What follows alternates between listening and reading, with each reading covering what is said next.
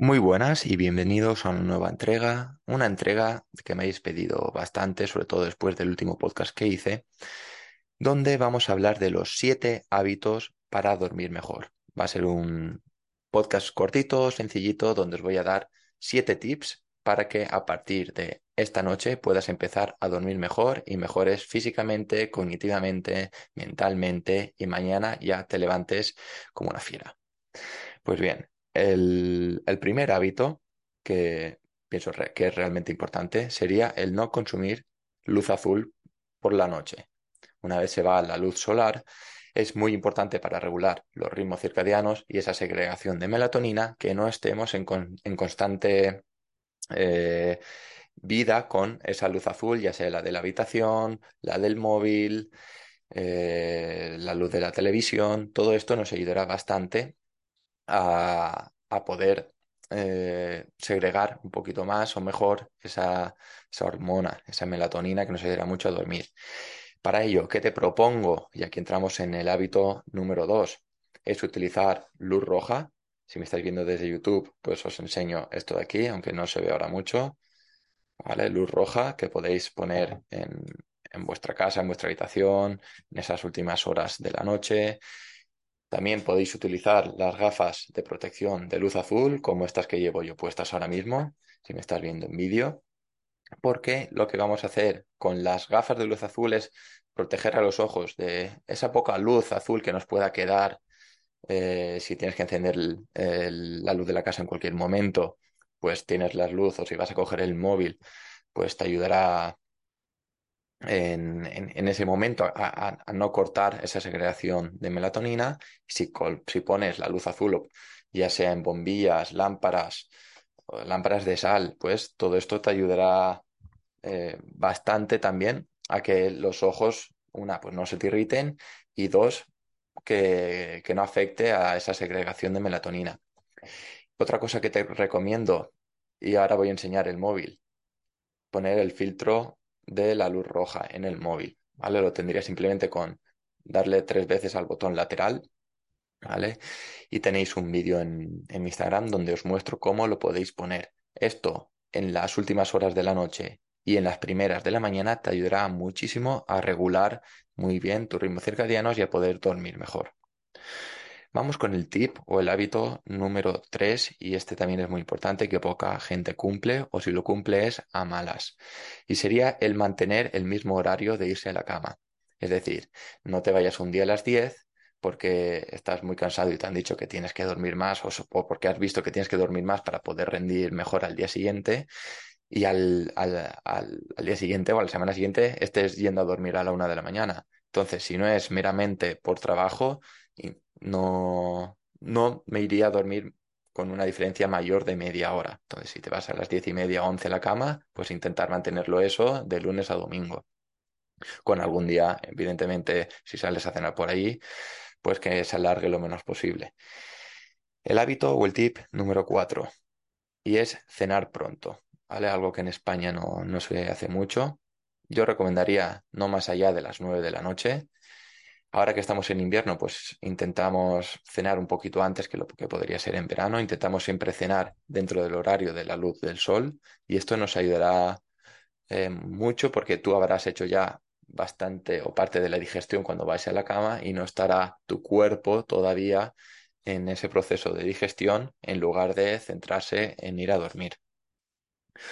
Algo muy, muy, muy, muy importante para poder eh, dormir mejor y descansar más es la luz del sol. Para ello, esto empezará desde el momento en que te levantas.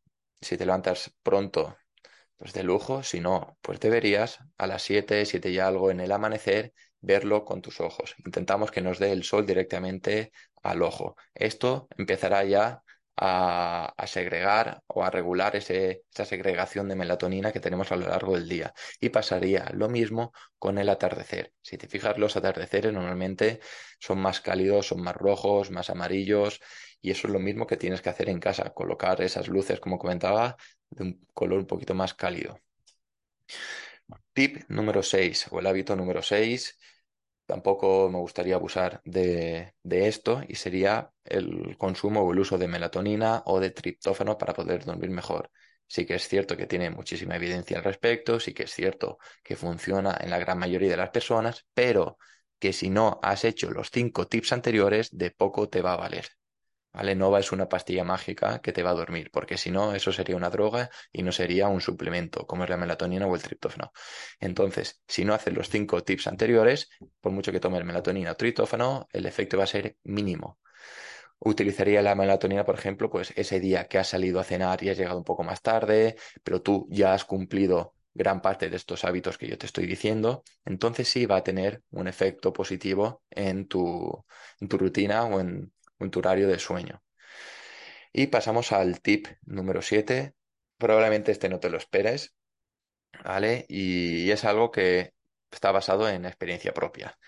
Y es leer un libro que sea relativamente aburrido o que no te interese mucho el, tema. Entonces, no quiere decir que te, que te empieces a leer la Biblia o algún tema que no, no te guste nada, sino que te puedes coger un libro más o menos científico de algo que te guste, pero que no sea realmente interesante el hecho de que necesites leer esa página de después.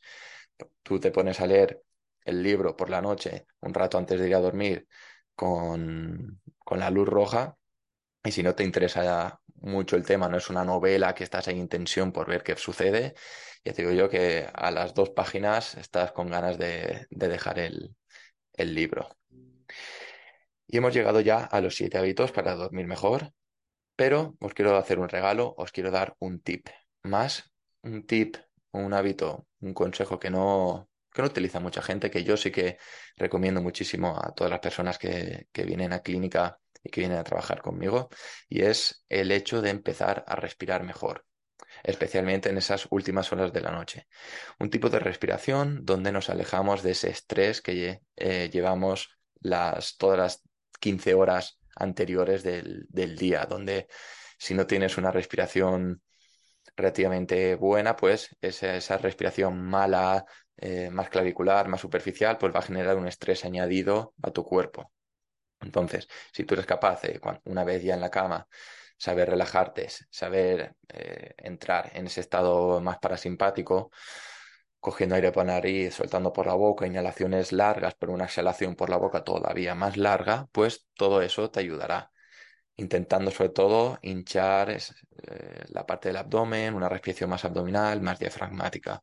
Y esto tiene un, gran poder en, tu cuerpo. Va a haber un cambio metabólico importante y te ayudará muchísimo a relajarte y a poder, a poder dormir mejor. Entonces, hasta aquí el podcast de hoy. Espero que te haya gustado. Y lo mismo siempre. Eh, agradezco muchísimo si le das like, si lo compartes, si te suscribes, porque no cuesta nada y a mí me ayudas muchísimo. Un abrazo.